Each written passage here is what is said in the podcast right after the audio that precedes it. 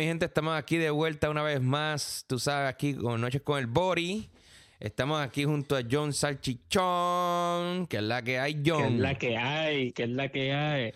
Tú sabes, Estamos papi. aquí, part 2. Part 2, sí, part 2. Hoy estamos hablando, hablando mierda, en el cemento hablando mierda. Este, eh, Vivencias de la pandemia, parte 2, esta vez eh, con John Salchichón. Eh, básicamente ya yo di mi primera versión, fue una, una, versión bastante resumida, aunque nos tomó prácticamente una hora, qué clase de resumen, ¿verdad? eh, sí. Sí, eh, pero fue porque obviamente, eh, like, yo traté de llevarme, eh, no decir todo lo que vi obviamente, porque tomaría prácticamente días, pero sí eh, decir lo más importante y lo que yo sentí, lo que yo aprendí, que una de las cosas que yo aprendí fue perderle miedo al miedo y a tomar más riesgos en la vida, porque la vida es una y es corta y podemos, tú sabes, hoy amanecimos muertos o ayer porque ayer estábamos vivos o viceversa, tú me entiendes. O sea, es mejor, es mejor, es mejor, es mejor como que vivir una vida tranquila, dar gracias a Dios que estamos vivos, eh, disfrutar cada momento eh, y nada, o sea, hasta el, hasta el día que, que, nos toque o no, pero básicamente tratar de hacer lo mejor posible y tomar, tener una vida más este digna y, y, y vida, ¿me entiendes? En vez de estar lamentándonos por cosas que pudimos hacer cuando no las hicimos.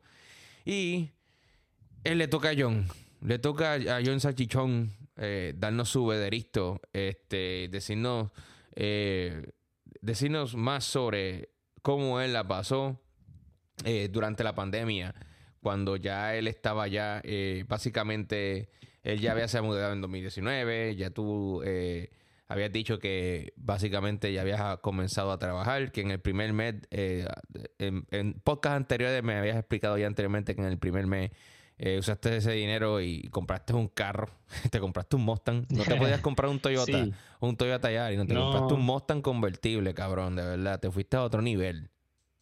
Es que había que hacerlo. Tú, eh, tú, tú, te diste, tú te diste el guille de que estabas en California Dream, baby. O sea, no te hagas, papá. No, es que, tú sabes, yo cuando yo estaba en universidad, yo tal vez no, no lo veía, pero cuando uno llega acá, uno como que le cambia la, la mentalidad un poquito.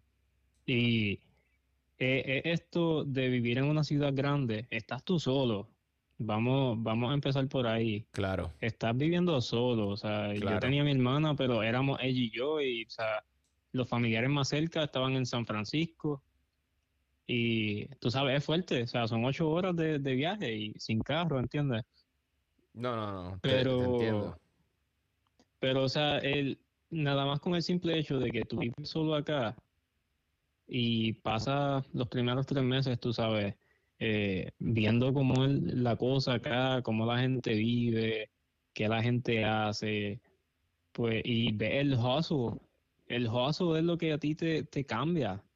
Tú ves que hay gente realmente, o sea, dándolo todo, trabajando dos trabajos, se la ingenian para vender cosas por el lado. Así es. Y, y o sea, y si no vienen y se inventan un servicio y te lo ofrecen. Y de ahí muchas veces salen aplicaciones. Correcto. Así mismo es. O sea, eh, eh, o sea tiene, tiene creatividad. Y eso es algo que a mí o sea, me, me fue un mind blow, realmente. Y hablando de mind blows, uh, la pandemia fue otro mind blow en, en, una manera un poco negativa, pero pues al, al final realmente yo creo que a todos nos hizo más fuerte. Eh, y yo sé que tú estás de acuerdo con esto, Waldemar. Bueno, este, todos nosotros... Ajá. No solo eso, sí. Eh, el, el, el, factor de, de, de, simplemente sobrevivir a la pandemia eh, solo eh, en esta ciudad, cuando mi familia estaba toda cerca de ellos, ¿entiendes? Algunos estaban en Puerto Rico, otros estaban en Orlando. Pero, mano, yo estaba sí. aquí solo. Eh, y, y, no es no es fácil, ¿sabes? No, no, no fue fácil. Pero algo que yo aprendí, por lo menos aquí, fue que una persona que... Un amigo mío de Gurabo, que vive, que vive por aquí, eh, vive en Astoria, de hecho. Él, él, se llama Nelson Díaz Mercado, que de hecho eh, ahora es un um, playrist. Él escribe libretos para teatro. Eh, oh, me sí, dicho. Sí, tremendo, tremendo tipo, de verdad. Este Nelson me dijo cuando estas palabras cuando yo llegué aquí, eh, recuerdo como ahora, eh, me dijo, tus amigos, eh, tu familia van a ser los roommates y tus amigos se van a convertir en familia, ¿entiendes? Pero al principio tú vas básicamente, vas a ver mucha gente de cantazo que va a estar contigo ahí y después tú vas con unas pinzas sacando los que valen la pena y los que no valen la pena los vas desechando. Y así fue.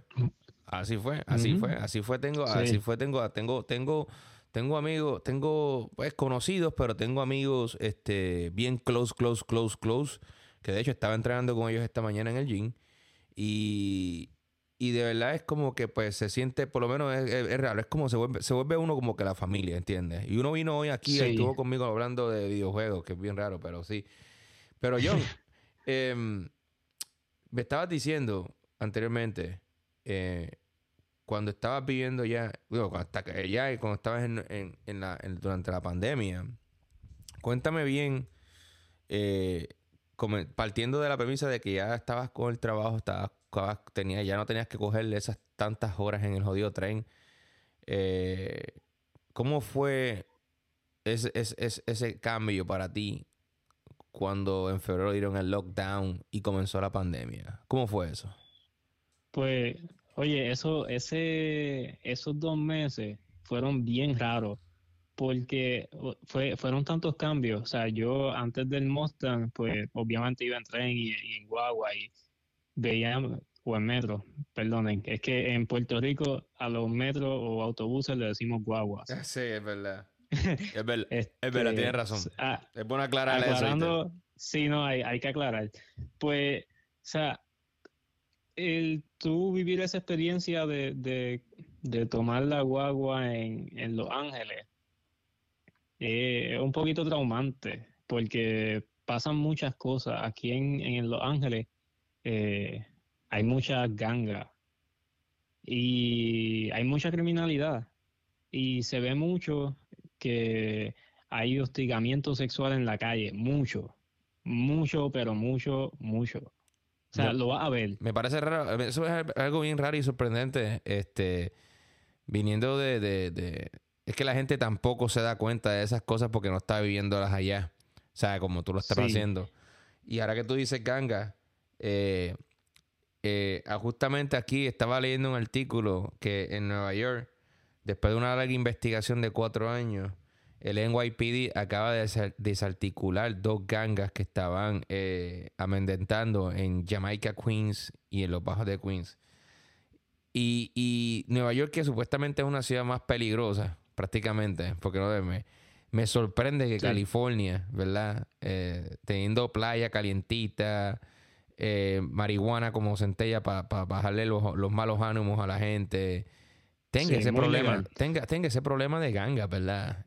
¿Me entiendes? Y eso como... Eh, eh, eh, y yo creo que se extiende más porque hay una comunidad completa que es una ganga. O sea, y, no completa, completa, pero, o sea, es controlada por gangas básicamente, que se llama Compton. O sea, y esto, esto es un tema que podemos estar hablando todo el día, pero lo que quiero aclarar es que en Los Ángeles sí hay, hay, mucha criminalidad y se ven muchas cosas horribles que tú no quisieras ver jamás en tu vida, ni te imaginas que vas a ver en Los Ángeles, pero cuando vas y te mueves como local, las ves. No, Partiendo de eso, eso fue uno de los traumas más grandes. Y la cosa es la mezcladera esa entre gangas y, todos esos problemas junto a la pandemia. Yo me imagino que tuvieron que ver grandes cosas como robos y, situaciones bien feas, porque honestamente esa gente, o sea, no es por malospreciar tampoco obviamente, pero lo del César es lo de César. Si tú perteneces a una ganga, eres de esa gente, punto. Y esa gente, imagino que con todos esos problemas, al no ver que no estaban teniendo income, o sea, se volvieron locos, ¿entiendes? Y ellos que andan armados y peligrosos. Claro, no, y o sea, cada cual tiene su situación, la realidad de ellos jamás en la vida se va a comparar a la, realidad tuya. Y eso es una realidad que les tocó a ellos vivir. Ellos no, lo, no lo decidieron, ¿entiendes? Como que realmente no es culpa de nadie, nada más de las personas que crearon los ángeles, básicamente. Porque no es que, no es que crearon un error eh, a propósito, pero lo crearon, crearon un problema. Diantres. Eso, eso está bien triste. Bien triste. Sí. Y, y me imagino que después, eh, con la pandemia, pudo haber, o sea, debió haber empeorado. eh, con, Sí, con ¿no? eso. Y durante, durante la pandemia hubo mucho eh, lootings en, lo- en los centros comerciales, especialmente en las áreas caras, Beverly Hills, este, el, el Rodeo Drive, que están todas las tiendas caras, ¿entiendes? Está Sí. Versace y toda la madre. Sí, aquí en la Quinta Avenida de Nueva York. Claro, es, es lo mismo básicamente. Este, se, se crearon las mismas eh, situaciones en, en distintos estados. Y yo sé que New York y Los Ángeles se van a parecer mucho en todo lo que pasó en la pandemia. Este, y sí, viví muchas cosas como Waldemar. Eh, tuve personas en el trabajo que igual me advirtieron eh, que había una pandemia y que era- iba en serio y mucha gente las tomaron tomaron esas personas por locos. Este, que es el caso de, de la compañera que, que, que llegó a, a tu trabajo con una mascarilla Sí. y todos se rieron de ella. eh, sí, Jamaica. Yeah. Sí, yo, yo pasé por eso también, como que vi, vi esa, esa dinámica. eh, y hablando de, de cuando sucedió la pandemia, que yo estaba trabajando en, en el laboratorio de, de fibromialgia y, y eventualmente se convirtió en un laboratorio de, de research para COVID. Sí. Eh, pues yo realmente como que mentalmente no me afectó tanto la pandemia, me afectó más bien lo que estaba pasando afuera. O sea, Ok. la, la, la ignorancia de la gente, porque, y no era, no lo estoy diciendo de una manera negativa, lo estoy diciendo porque, o sea, no, no todo el mundo tiene la oportunidad de trabajar en un laboratorio con un doctor que sabe de, epide- de, de pandemia y toda la cosa. Si tú dices más bien el conocimiento que tú, que, que, que, que unos poseían y otros no, y por eso los que no Exacto. poseían ese conocimiento estaban actuando bajo negligencia propia y estaban Sí. eh, tomando malas decisiones que afectaban a otros. Sí, y sabe una cosa que tú dijiste que tú ayudaste a personas en New York.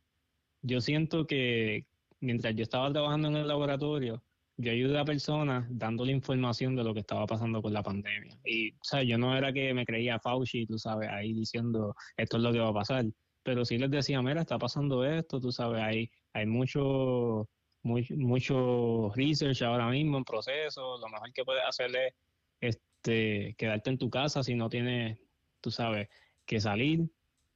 Si, y tú sabes, eh, partía básicamente de, de los, de los standards que, que daba el gobierno.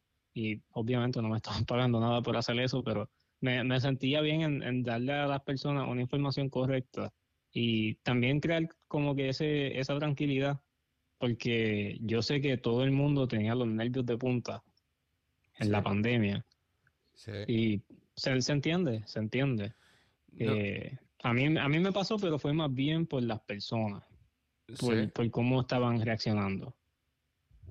No, y, y, y, y de hecho, este, ahora que tú di- dijiste em, que hubo mucho looting, aquí en Nueva York sí hubo mucho looting. eh, de hecho, este, la Quinta Avenida la saquearon completa y fue gracioso cómo, cómo saquean la avenida, la Quinta Avenida completamente, pero saqueada, mi hermano. O sea, tú veías Wow. viejitos, eh, padres de familia con, con la esposa, eh, sin mentirte. Estamos hablando de los blanquitos que viven, o sea, y lo digo así, los blanquitos que viven en Manhattan, que pagan, que dejan el cheque este en un apartamento de, de un cuarto o, o un estudio para poder vivir en una, en un área y darse guille y flow que tienen dinero, muchos de ellos, porque muchos de ellos están así. Papá, vieron muchos de esa gente, papá, que, que papi cogieron para la quinta avenida y rompieron cristal y empezaron a llevarse todos los clavos de la cruz, como decía mi papá, mi hermano. Wow. Y, y, y la cosa es que tú veías eso, ¿verdad? Y después como que eh, tú te metías al Facebook Market y muchas de esas cosas ya estaban pues dos horas después estaban a la venta en el Facebook Market. En oferta. En oferta, en oferta. Pero tú sabes también, y yo creo, y yo creo que eh, mira, yo, yo sé que eso fue, estuvo mal, pero Sí. yo creo, John, que eh, una de las cosas que yo me imagino que tú aprendiste la pandemia, que yo aprendí también, fue que tú tienes que convertirte en. Eh, es como decir más que en Nueva You have to do what you have to do for survive, baby. Y, y, ellos no lo compraron como, ellos no lo robaron como que para, para, para ellos. Ellos lo, lo, lo, lo, compraron para venderlo y tener dinero porque muchos de ellos no sabían que iba a pasar. O sea, eh, tú no sabías, y yo me imagino que eso te pasó a ti, tú no sabías lo que iba a pasar. De hecho. Sí, pero no, no llegas a robar. Este, no, no, no, no, claro. yo, yo, yo, sé que, yo sé que, yo sé que tú no llegaste a robar, pero obviamente yo no me siento bien orgulloso de esto. Pero eh, mi, PlayStation 5, mi PlayStation 5, este, yo, yo lo conseguí en, el Facebook Market, ¿entiendes? Y, y, yo lo conseguí eh, 350 dólares, 850 gigabytes, eh, el digital. Y eso fue antes de que se convirtiera el, el, boom este de los Scarpet, que, que, estaban vendiendo las cosas en 3 mil pesos y 5 mil dólares, ¿me entiendes? sí. Antes, que, antes que se volviera así de loco, ¿me entiendes?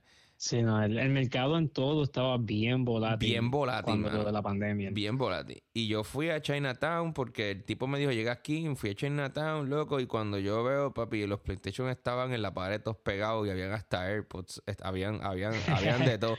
La cosa es que yo cojo el PlayStation 5 así, le, le, le doy el dinero en cash y miro los AirPods y le digo, mira, ¿cuánto por los AirPods? Y me dice, 60 dólares. Y yo, ok. o sea, como que, wow. Y, y, y, yo pensando, coño, o sea, yo ignorante, como que ya lo yo. Esto se ve como que medio fiche aquí, pero qué sé. O sea, como que no pensé en ese momento, ¿entiendes? No, eh, y, ¿En dónde más lo iba a comprar? ¿Entiendes? Estábamos en una pandemia. ¿En dónde más lo iba a comprar? Sí, sí, y nadie tenía, nadie tenía, nadie tenía este, nadie tenía este, ¿cómo te digo? Este, ni, ni Best Buy, ni, ni, ni, ni, Amazon, ni eBay, nada, nadie tenía ese, esos equipos. O sea, se convirtió en un mercado, black market. O sea, lo que nadie sabe, lo que nadie quiere entender, mi hermano, es que el Facebook Market, eso es un black market, mi hermano. eso es un black market. Eso es como clasificados online. sí, sí, básicamente, pero eh, obviamente con mucho más tráfico. Sí, sí, es como que en vez de decirte, mira, cuando llegues a la esquina allí, eh, hay un palo y hay un caballo que siempre está amarrado allí comiendo pasto, ahí doblas a la derecha y al final me vas a encontrar, no pesetero. Sí, sí, bien, bien sketchy. bien sketchy. Pero yo sí, eh, eh, eso es bueno que, que, tú estabas ayudando personas, porque honestamente eh, yo también ayudé personas porque y no me importó, porque yo creo que en ese momento todo el mundo nos teníamos que ayudar. Y es bueno, y, es, bueno y es bueno porque te hace sentir más humano, de verdad. Sí, eso mismo, eso mismo te iba a decir, que o sea, eh, ese, te da ese calor humano de que uno siente en Puerto Rico mucho. Fíjate, eso es algo que yo desde que llegué acá no lo sentía y cuando llegó la pandemia lo sentí un poquito. No sé si, si te pasó a ti pero como que no, no se ayudan, no se ayudan casi. Y ver que en la pandemia se estaban ayudando a otros, este, fue, fue grande en verdad, fue como que, en verdad habían veces que yo salía a la calle y, como que me daba sentimiento, como que quería llorar por dentro, ¿entiendes? y, y era eso, era eso como que, o sea, coño, estamos todos sufriendo lo mismo. Okay. ¿Entiendes? Y eso es algo que es bien difícil que pase, que todos estamos sufriendo lo mismo, ricos y pobres. Ajá, eso es correcto. Y, y, y, una pregunta, y disculpe de corte ahí. Em, ¿Cuántas eh, viste personas morir? Así de que murieran frente a mí o no, pero sí llegué a ver eh, accidentes donde pues obviamente habían cuerpos de personas muertas. Y realmente eh, era raro porque lo, o sea, la calle estaba vacía y de momento había un accidente bien feo. Y estoy seguro que es porque la ley de tránsito. Ok. Y eh, fue, fue como que algo impactante porque tú no, o sea, llega un punto eh, durante la pandemia que te acostumbras a que no hay nadie en la calle. Y por lo menos yo, que tuve que ir a trabajar eh, con pandemia, eh, pues el freeway estaba vacío todo el tiempo. Acá no hay peaje, se llama freeway por eso. eh, pero lo pagamos en taxes. Gracias. Eh, anyways. Bienvenido a Estados Unidos de Norteamérica, papá. Sí. Eh, anyways, está acostumbrado a ver el freeway vacío y, o sea, se ven muchos accidentes. Y llegué a ver personas que impactaban otro vehículo de atrás y se iban a la fuga. Wow. Bueno, es que tampoco había muchos policías porque muchos policías se quedaron en las casas por eso de que, de que, de que obviamente ya no, podía, exacto, no podía, no podía obligar a nadie a trabajar si se sentía eh, que estaba en peligro. Y así fueron con los paramédicos. Bueno, decía que los first responders, los, los paramédicos, ¿no? Este, y los doctores y los enfermeros, ellos tenían que ir sí o sí pero tampoco se les podía obligar, porque si te sentías, este, se te sentía, pues, ¿cómo es? Este, miedo, era tu vida, tú no ibas a salir de, para tu casa. No, claro. Si te sentías en riesgo, como que e, era, era permitido, por, por eso mismo, por lo de la salud mental. La salud mental, yo creo que en la pandemia, eso es una de las cosas buenas que trajo la pandemia. Creó mucho self-awareness de, de, lo que es el, la salud mental. Y yo creo que eso es algo que, las personas lo fueron ignorando por muchas décadas y la pandemia lo trajo de vuelta. Y digo que lo trajo de vuelta porque esto, básicamente esto que pasamos nosotros con la pandemia, lo pasaron otras generaciones años atrás con la guerra. Oh, sí. Y, y pues yo creo que esto es un, ciclo, ¿verdad? Eh, y creo que es necesario porque este, este tipo de eventos así nos, hacen crecer como, como seres humanos y, como sociedad en general. yo sé que de esto van a surgir muchas cosas buenas y ya están surgiendo cosas buenas como el AI, que muchas veces, muchas personas lo ven de una manera negativa. Y, o sea, todavía no sabemos qué va a pasar con eso, pero son cosas que trajo la pandemia con la creatividad de las personas de estar encerrados, Tú sabes. Sí, de hecho, eh, eh, ahora que tú dices eso, eh, tienes toda la razón, porque creo que fue, y no sé cómo lo dijo, no, no, no, creo que voy a citarlo de la manera en que lo dijo, de la forma en que lo dijo, básicamente. pero creo que fue Albert Einstein que dijo que cuando están de las crisis es donde se generan prácticamente las mejores ideas, porque tú te esfuerzas a crear algo para salir de ella prácticamente.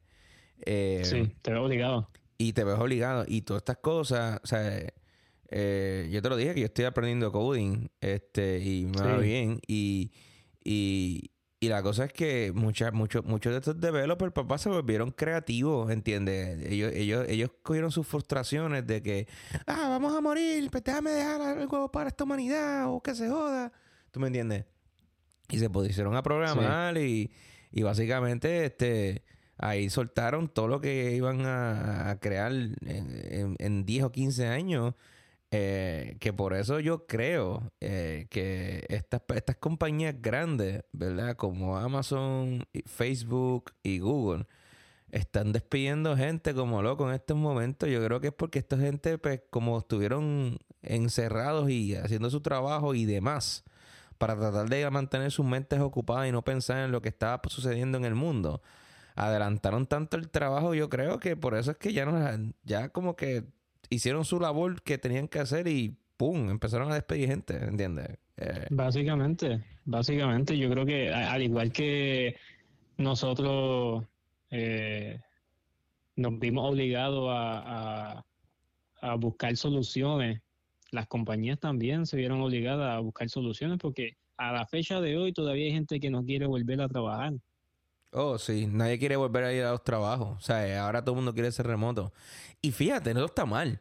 Yo no lo, yo no lo veo mal. Yo no lo veo mal porque honestamente como que es bien cómodo. Eh, se, se descubrió que la productividad de las personas aumenta a un 300%.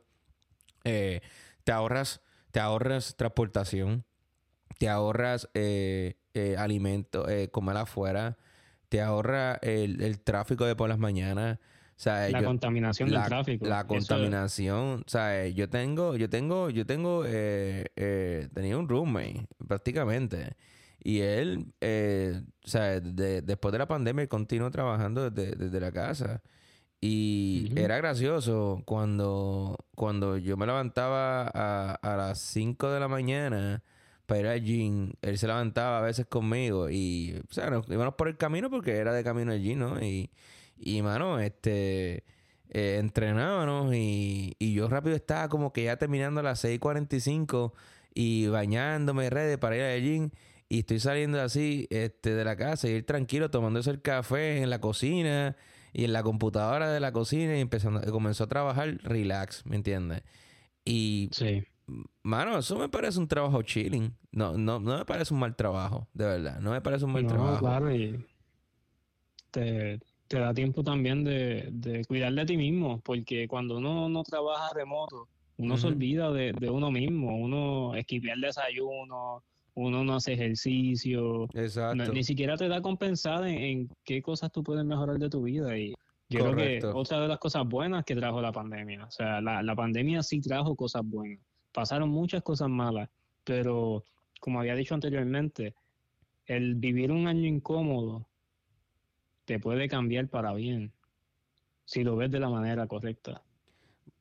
Bueno, de, de, de, las, hablando ahora que tú dices incómodo, eh, yo creo que, no sé si te pasó a ti o escuchaste rumores, hubieron muchas, muchas parejas que se, que se divorciaron.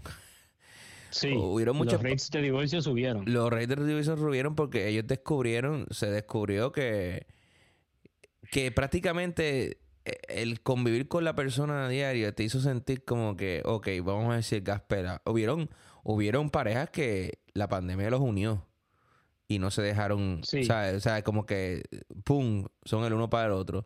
Pero hubieron otras que, que, que, se rompieron y, y, de verdad no, no volvieron. Pero yo creo que lo que está destinado a pasar va a pasar. Claro. con pandemia o sin pandemia, probablemente esas parejas se hubiesen divorciado en algún punto. Claro que sí. O sea, no, no es por tirarle la mano a los que se divorciaron, los queremos igualmente. Sí, no, claro, este, cada cual busca lo que le conviene, ¿no?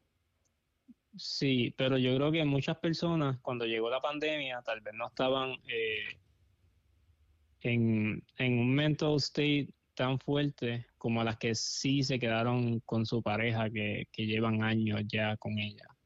¿Entiendes? Sí, sí. Hay, hay, muchas personas que pues todavía le, falta vivir experiencia y aprender de ellas para en momentos difíciles quedarse y tomar buenas decisiones.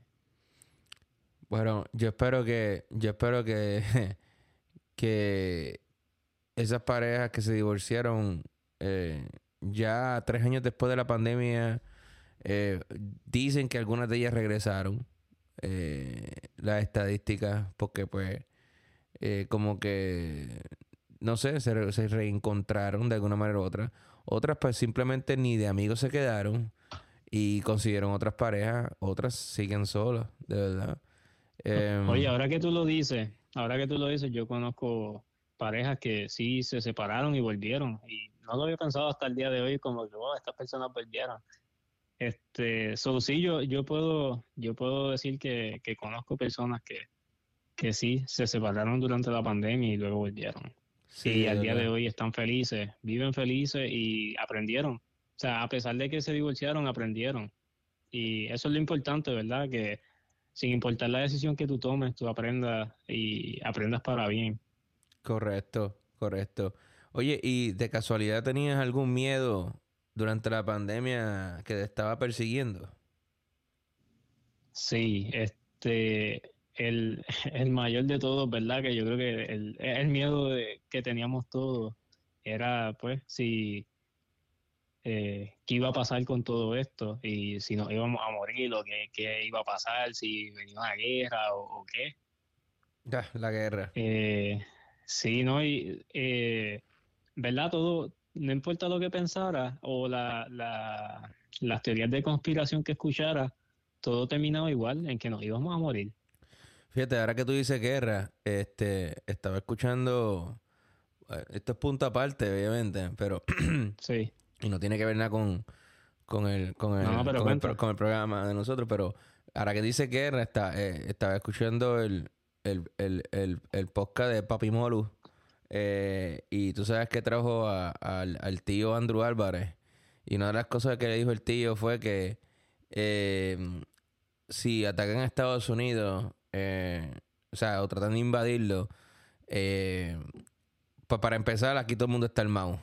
¿Me entiendes? Todo el mundo Sí. está armado.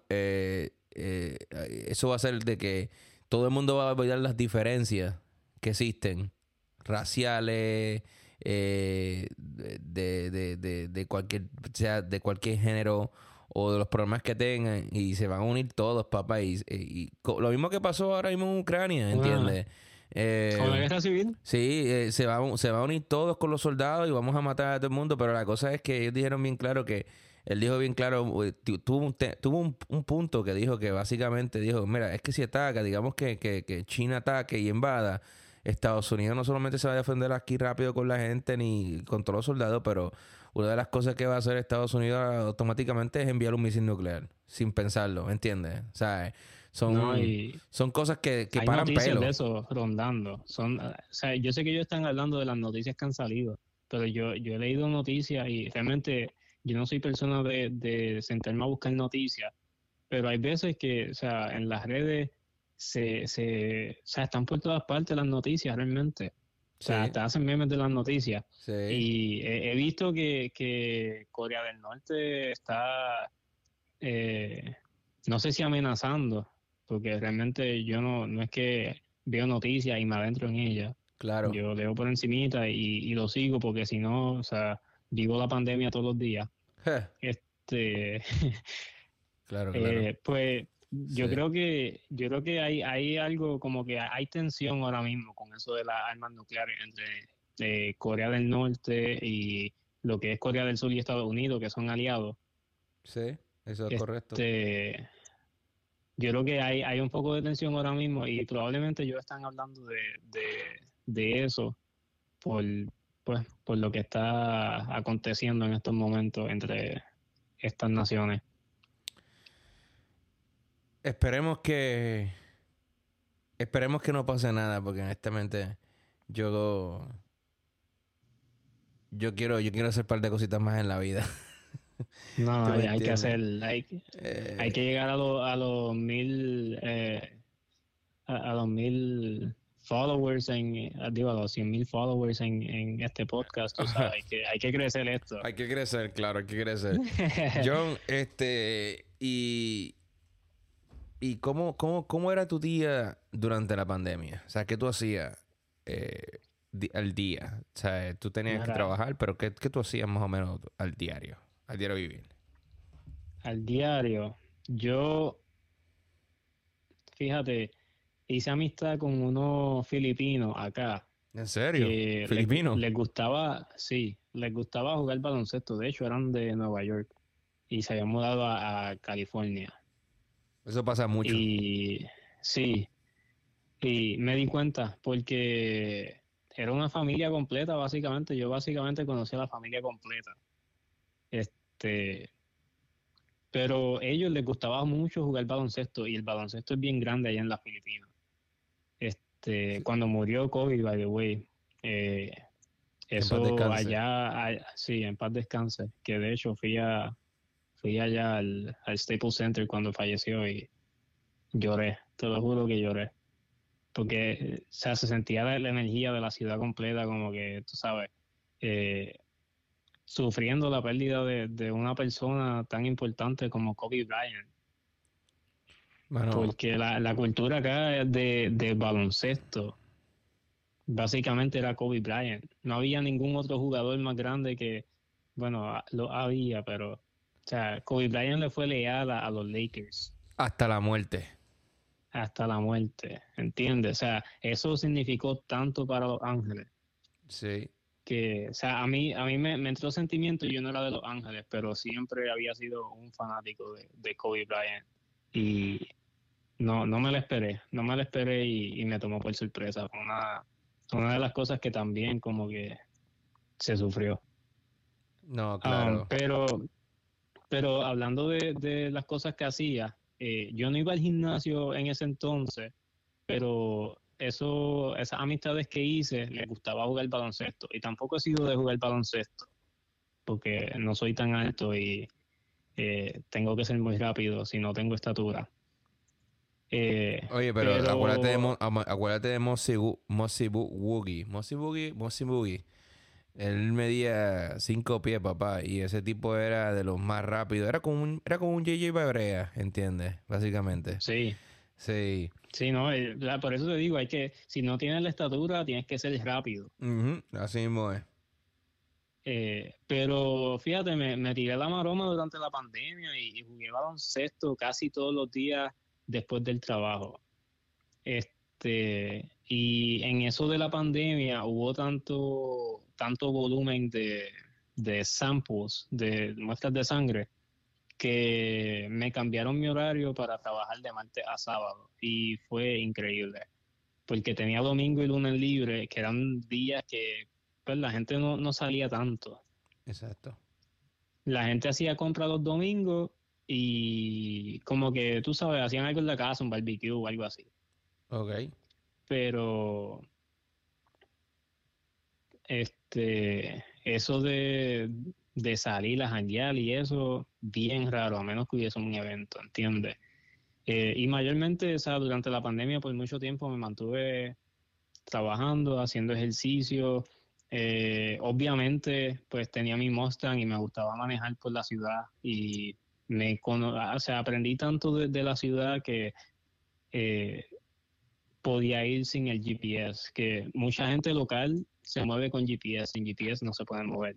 Y yo llegué a ese, a ese nivel de, saber dónde estaba sin, sin el GPS. Y me gustaba mucho esa, esa dinámica de, como que simplemente salir y, ver qué había en la ciudad. Además de que pues estaba vacía y ahora mismo no se puede hacer eso, ¿entiendes? Era, era una experiencia única. Sí, es como... al igual que tú hiciste. Es como, es como yo que básicamente eh, una de las cosas que, hice fue eh, manejar... Eh, también en varias ocasiones porque lo bueno que, le pude sacar a la pandemia, aparte de todo también, porque le vieron cosas buenas y cosas malas, es que en Nueva York el parking es lo peor que existe en, en, la vida aquí. Ese es el, el, el, peo de todos nosotros del día de vivir. Y una de las cosas que nosotros hacemos es que eh, tenemos ya prácticamente, sabemos a qué hora salir y a qué hora no salir. Y, y tú ves que gente cuando sale del trabajo sea, dice, ok, son las cuatro, tengo que ir a la casa antes de las cinco y media porque tengo que conseguir un parking, ¿me entiendes? O sea, esa, es la pelea, mi hermano, esa es la pelea. Y, es algo bien feo, es algo bien feo. Sí. Y a mí me sorprendía porque, porque yo salía de mi casa a veces y decía, tengo que dar una vuelta por ahí porque me estoy volviendo loco. Me montaba en el carro, salía, me iba por la ciudad, me comía todas las luces, este, iba por ahí porque no había nadie. O sea, obviamente estaba vacío. Y regresaba a mi casa una, dos, tres horas después y el parking que, que, tenía estaba todavía disponible porque es que nadie salía. nadie, nadie se movía. Ahora que tú dices eso del, estacionamiento, Los Ángeles era igual. Era igual, eh, exactamente lo mismo. El street parking es una mierda. Y después tienen la, la horario, que no sé si los tienen allá en, en New York, pero me imagino que sí que tienen horarios de, limpiar la calle y si tú no mueves el carro, tienes una multa como de 300 dólares. Wow. Aquí, no, aquí 90 dólares, pero en Los Ángeles se, se guillaron de, de, de, mi hermano. 300 pesos, está, fuerte. Está fuerte. Creo, Que son, creo que son como 300 dólares. Mi hermana llegaron a la luna. Tuvo que haberle fue de la manera más Fue de la manera más estúpida porque ella sabía que venían limpiando y ella lo que hizo fue que movió el carro para la otra calle y se quedó en el carro un rato, tú sabes, escroleando y eso, y le, da mala pata que venía la, máquina de regreso por el otro lado de la calle. No se movió, no vio nada y le tocaron el cristal y le dieron el ticket. Ni porque estaba adentro. No, le dieron, no, le dieron... no, no, no, no, le dieron, no le dieron break. No le dieron ni siquiera un break. Eh, no. No, porque yo creo que yo creo que la mentalidad de ellos es que le está haciendo perder el tiempo, so tienes que pagar por ese tiempo que le está haciendo perder a la ciudad, que está tratando de limpiar las calles de gratis. No, no de gratis, pero tú sabes, Sí, porque eso solo pagan nuestros taxes. Exacto. Sí, sí. Cada vez que le hace un, cada vez que le hacen un aumento a esos empleados, eh, nos aumentan los taxes a nosotros más, ¿entiendes? Eh, Básicamente. sí, y, no vamos a entrar en detalle eso porque me da, me, da, me, da, agobio, como dicen por ahí. Eh, porque hay algunos que trabajan, pero hay otros que realmente tú sabes, hay otros que no. no, no. ¿Cómo se sabes que algo... Ajá, sigue. Ajá. No, no sigue. Pues algo que, que como que quería decir de, de todo esto de la pandemia, que realmente eh, quería hablar más bien de, de cómo mi mentalidad cambió tanto, porque cuando yo llegué a Los Ángeles, yo dije, no cuando llegué a Los Ángeles, cuando, cuando tomé mi primer trabajo, yo dije, voy a estar aquí un año, este, porque no, no estaba trabajando nada de ingeniería, ni siquiera cercano a eso. Yo estaba trabajando para adquirir experiencia. So, yo digo, voy a trabajar un año aquí y voy a ver si aplico a Boeing o Lockheed Martin o algo así, tú sabes, eh, que tenga que ver con lo que estudié. Sí. Y cuando pasó la pandemia, que yo estaba entre medio de ese trabajo y eso, o sea, me pasó por la mente, la vida es corta, obviamente. Lo mismo que dije Porque yo. Sí, todo, todo el mundo pensó eso, básicamente. Y nos llevó a, como que cambiar el rumbo de nuestra vida. Y a mí, lo que me pasó por la mente es, wow, o sea, yo tengo, en ese tiempo yo tenía 24, casi 25 años. Y me pasó por la mente como que, wow, o sea, yo tengo la edad que mis padres tenían cuando me tuvieron a, mi hermana. O sea, y, esto está cabrón. O sea, yo no me imagino yo viviendo esto con dos chamaquitos que son hijos míos, ¿entiendes? Entiendo, entiendo por dónde va. Y, y sí. Y es que está cabrón. O sea, tú te pones en. O sea, cuando tú llegas a esa edad que, que tú sabes que tus padres te tuvieron a ti, tú te, tú te da compensar en eso. Y especialmente con esto de la pandemia, a mí me dio compensar, coño, o sea, si esto, si todo esto se acaba, yo nunca tuve hijos. Yo nunca busqué hacer una familia. Ni siquiera otra vez, ¿entiendes? Ya, ya sé por dónde viene. O sea, yo estaba empezando a vivir mi vida, ¿entiendes? Yo, o sea, me mudé de Puerto Rico porque no había trabajo. Eh, había dejado todo, todo, todo allá. O sea, dejé hasta mi relación que tenía allá en Puerto Rico, dejé todo. Eso es otro tema para otro podcast, ¿viste? Las relaciones que se perdieron en Puerto Rico cuando salimos de la isla. Eso es otro tema. Sí. Le dije adiós a Puerto Rico y a la boricua. Nada en contra de ellas, pero hay, hay otros países que tienen mujeres también igual de buenas y, y trabajadoras. Yo creo que nos vamos a meter en problemas por esos comentarios tú y yo, pero fíjate, tienes razón. es que, o sea, igual, o sea, los, hombres en Puerto Rico, no, o sea, los hombres puertorriqueños tampoco son los únicos buenos hombres que trabajan fuerte. eso es correcto.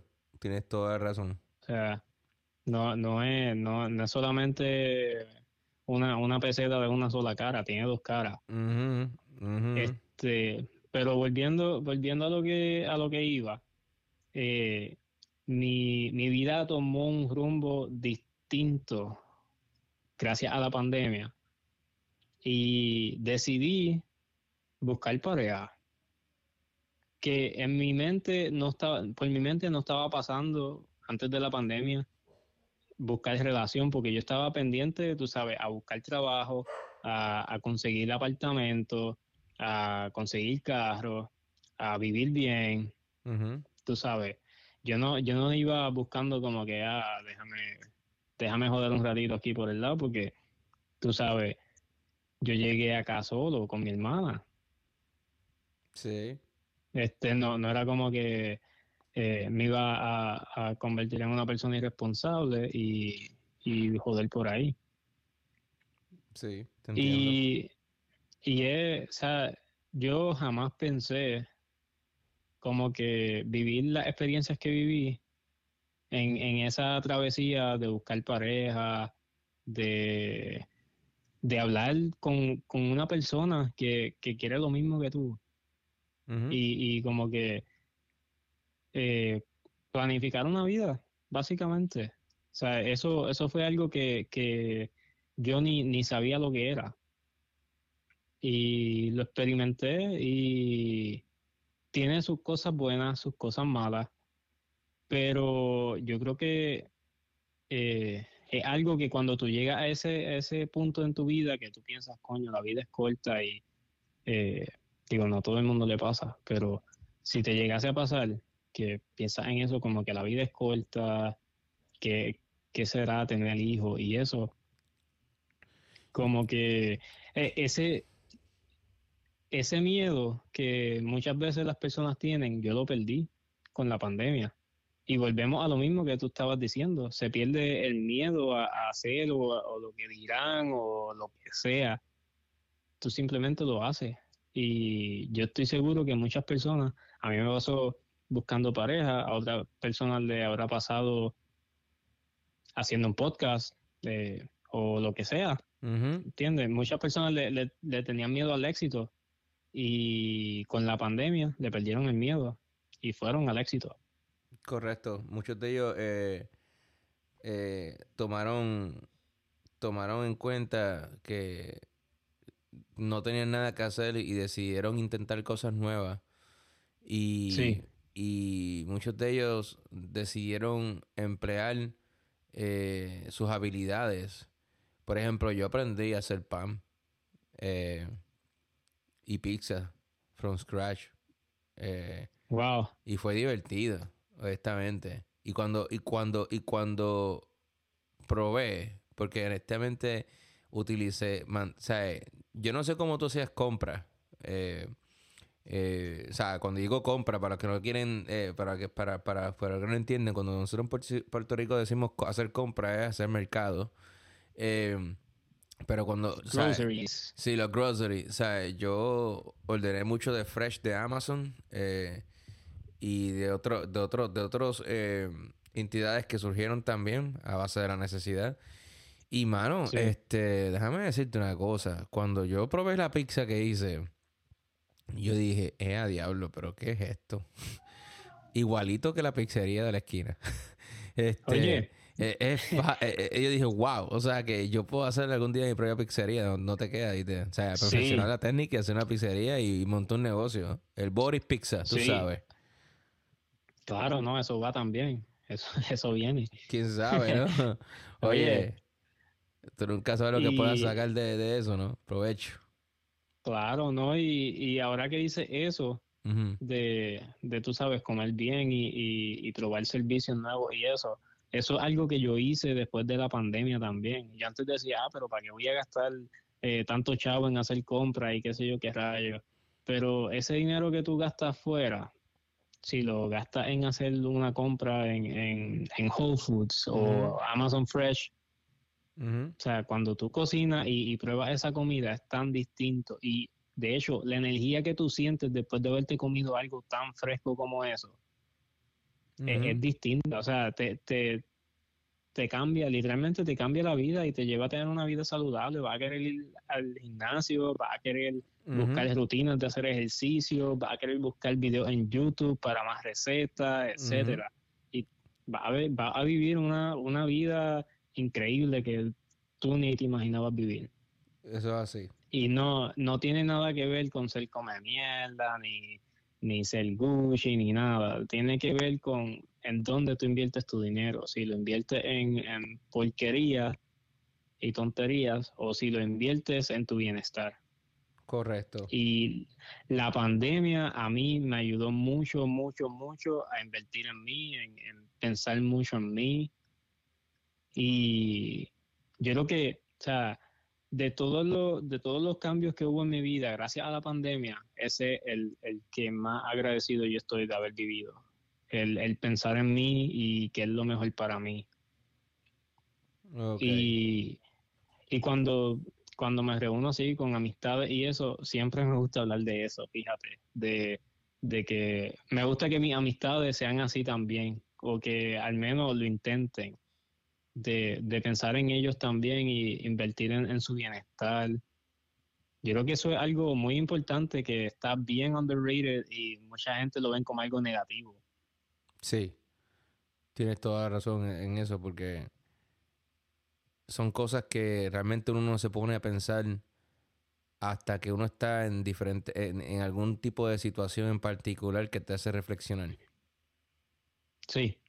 No, y claro, en, en, momentos difíciles eh, salen grandes personas. o, así dice, más o menos.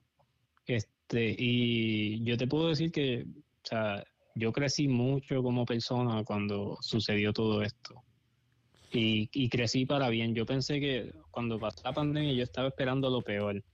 Yo dije, o sea, yo realmente me, fui en modo bien negativo y pensé que, tú sabes, que en algún punto iba a volver a Puerto Rico con los brazos cruzados y, y, sin futuro. Oye, tú sabes a mí me, pasó por la mente. Eso fue lo menos que yo pensé.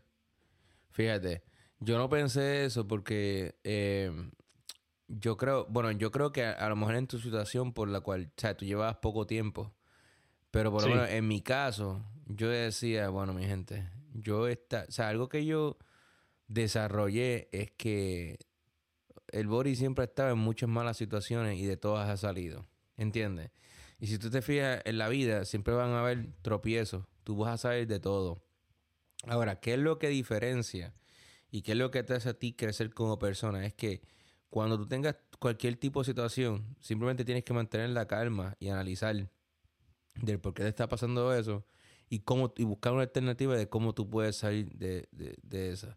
Claro está, en la pandemia, durante la pandemia, pues básicamente eh, yo, yo lo que me ayudó a mí a, a pensar de una manera diferente fue que yo vivo en una comunidad que está totalmente llena de inmigrantes. Eh, personas de otros países que, que pues, muchos de ellos son legales, otros no son legales, y ellos no tienen la alternativa de regresar a sus países, porque ellos saben que eh, regresar no es una opción, ¿me entiendes?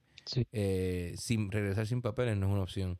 Y yo dije, bueno, si esta gente que está aquí, que cruzó frontera, que ahora mismo la están pasando peor que ellos, y se las están buscando como quiera, porque yo tengo, eh, hablando de pizza, ¿no? Eh, tuve, tuve gente que hicieron un horno portátil y, comenzaron a vender pizzas en las esquinas. Como hacía así que, como Domino's Pizza, que te vendía las pizzas en la luz en Puerto Rico. Eh, eh sí, eso, wow. Así, así, así, mismo, así mismo.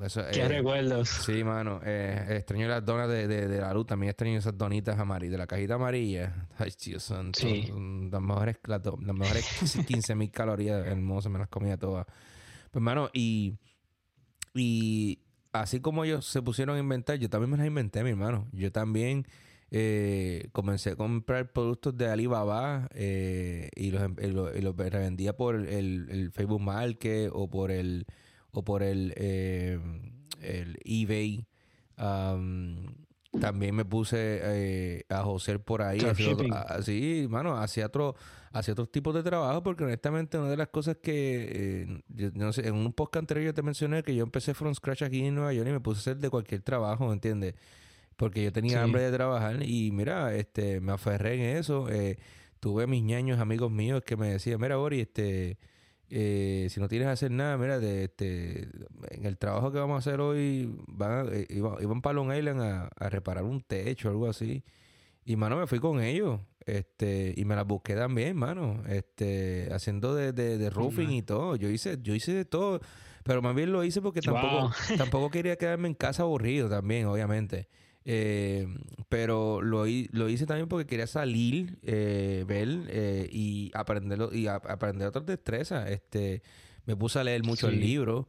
yo me leí el libro de Contia Networking Plus. Eh, completo, las mil y pique páginas, que después cogí el examen y no lo pasé. pero, pero me leí el libro y tengo el conocimiento en mi mente y, mi networking en mi cuarto lo hago yo, ¿entiendes? Eh, eh, tengo hasta un, tengo hasta un, tengo hasta un fucking VPN que creé yo mismo. o sea, no, está bueno. Sí, mano, y, honestamente, como que tengo libros de vino. yo creo que, yo creo que eso es una de las cosas más positivas que pude O porque honestamente yo sí, yo ya había comenzado a leer eh, desde antes más, pero durante la pandemia como que boom, como que lo mastericé. Y bueno, ya me puedo, ya me puedo leer un libro este sin ningún problema. Eh, eh, todas las noches 20, me leo más que de 10 a 20 páginas del libro y lo sigo leyendo poquito a poco y, voy terminando. y a veces me pasa, me pasa de la hora y de hecho antes de comenzar el podcast estaba leyendo eh, estaba leyendo el, o sea, te, estoy diciendo que estaba, estaba, leyendo el libro de Enoch.